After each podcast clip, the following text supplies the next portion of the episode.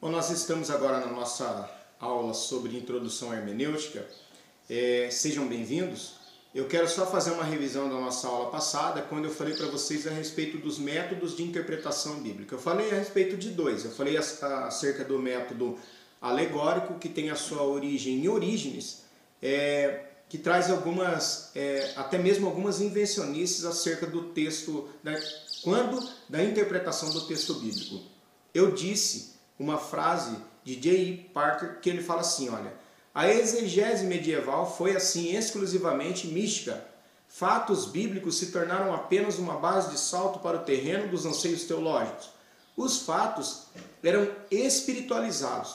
Então havia essa dificuldade, porque tudo era, ou grande parte é, é, daquilo que se lia era espiritualizado. Falei também a respeito do método histórico crítico, é? que o MHC, que era próprio do liberalismo teológico, que teve a, a sua gênese, o seu início no iluminismo, quando os homens passaram a achar que a razão era o fundamento para tudo. E aí nasce então o racionalismo. Falei sobre o liberalismo teológico, que em sua apostasia acabou por negar algumas, alguns fundamentos da nossa fé, que são importantíssimos para nós, é, como a inerrância das Escrituras, divindade de Cristo e dentre outros, e até mesmo, até mesmo eles colocaram em xeque a questão da, da existência real de Jesus Cristo, como nós cremos nas Escrituras. É claro que foram influenciados pelo iluminismo. O iluminismo, o que, que ele faz? Ele tira Deus do centro e coloca a razão no lugar. Essa razão agora assume o controle de tudo. A vida do homem passa a ser regida pela razão. E o empirismo predomina.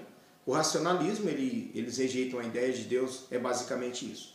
Mas na aula de hoje nós vamos falar sobre os método ou método histórico crítico de interpretação.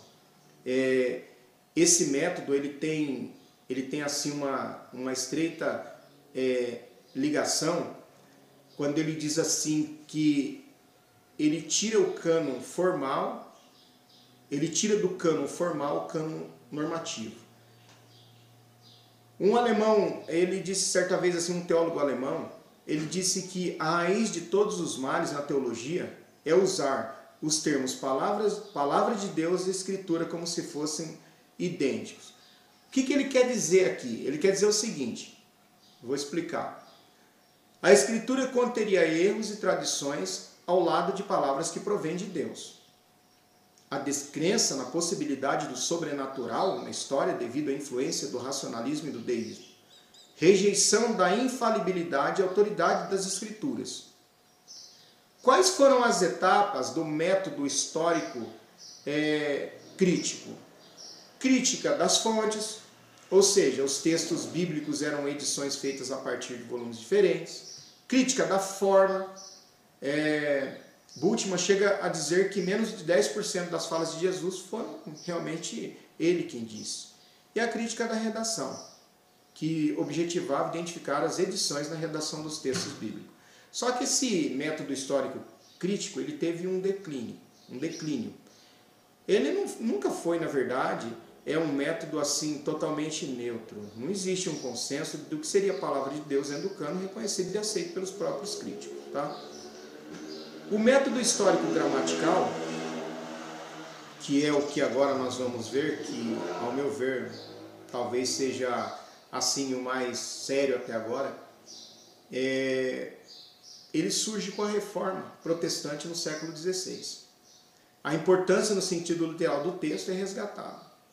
E aquele misticismo, o alcançar o segredo inatingível para aqueles que não são espirituais é deixado de lado.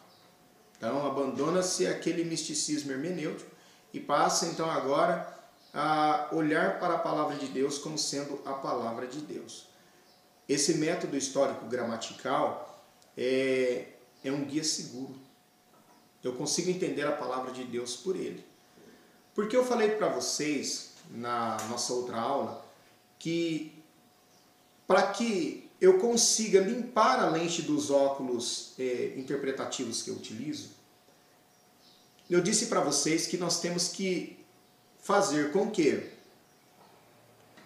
o leitor, que é o intérprete, ele se aproxime cada vez mais da intenção do autor.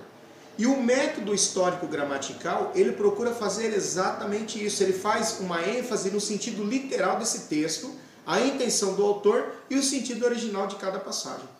Então agora fica mais fácil compreender que o porquê que esse método ele é, ele é sério.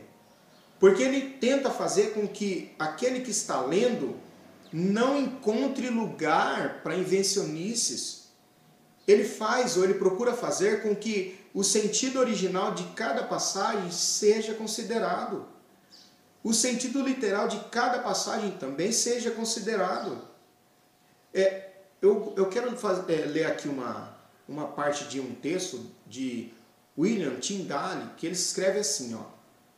Tu deverás compreender, portanto, que as escrituras têm apenas um sentido, que é o sentido literal.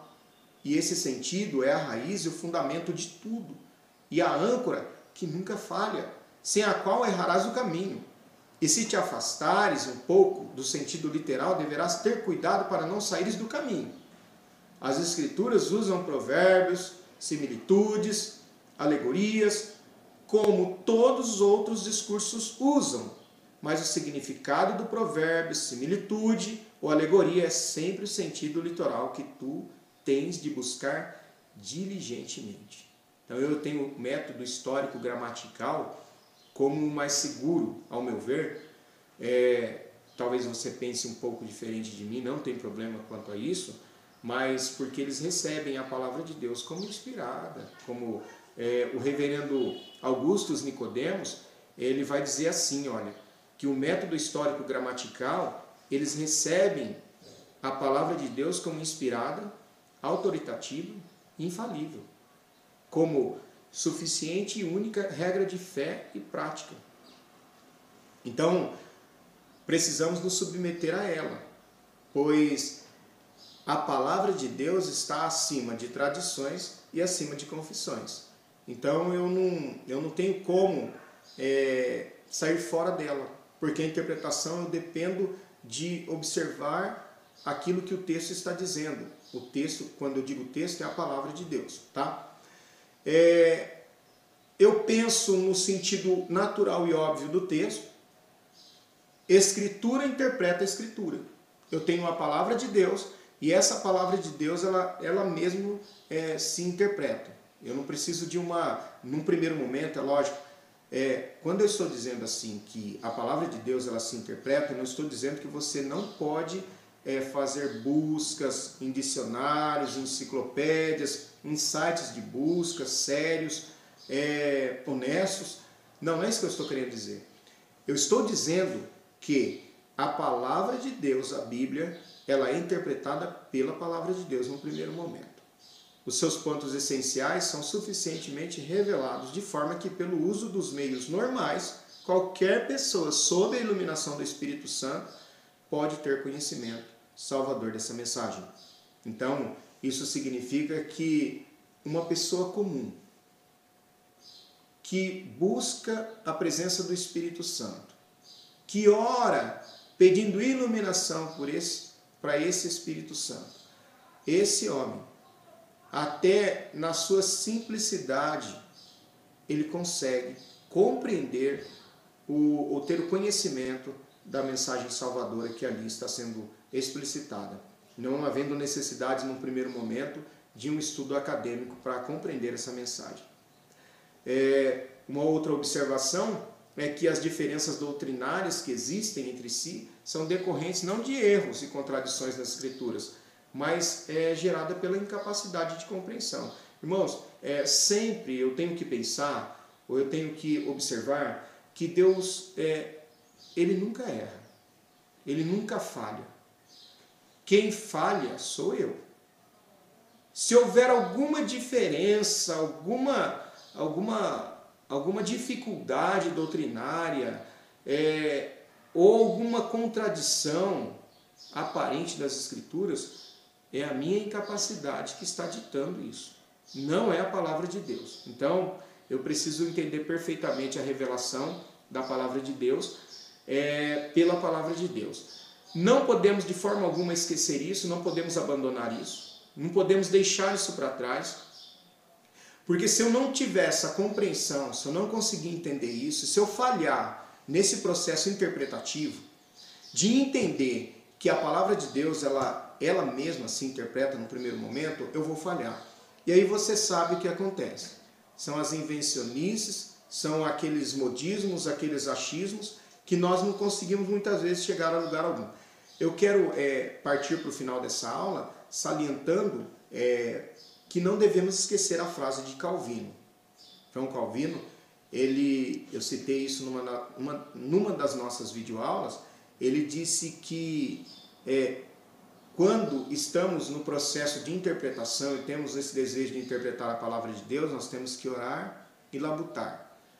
Orar, porque a Bíblia é um livro divino, labutar, porque é escrita por homens, ou foi escrita por homens. Então nós não temos muito o que se fazer quando nós pensamos é, no processo interpretativo da nossa parte. Vamos dizer assim, sem a ajuda do Espírito Santo nós não conseguimos, não podemos fazer muita coisa, ou quase nada.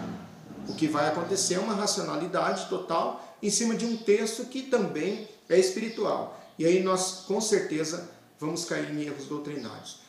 É, eu espero que tenha ajudado. Daqui a pouquinho a gente continua na nossa próxima aula com a hermenêutica e que Deus abençoe a todos e até lá, se Deus permitir.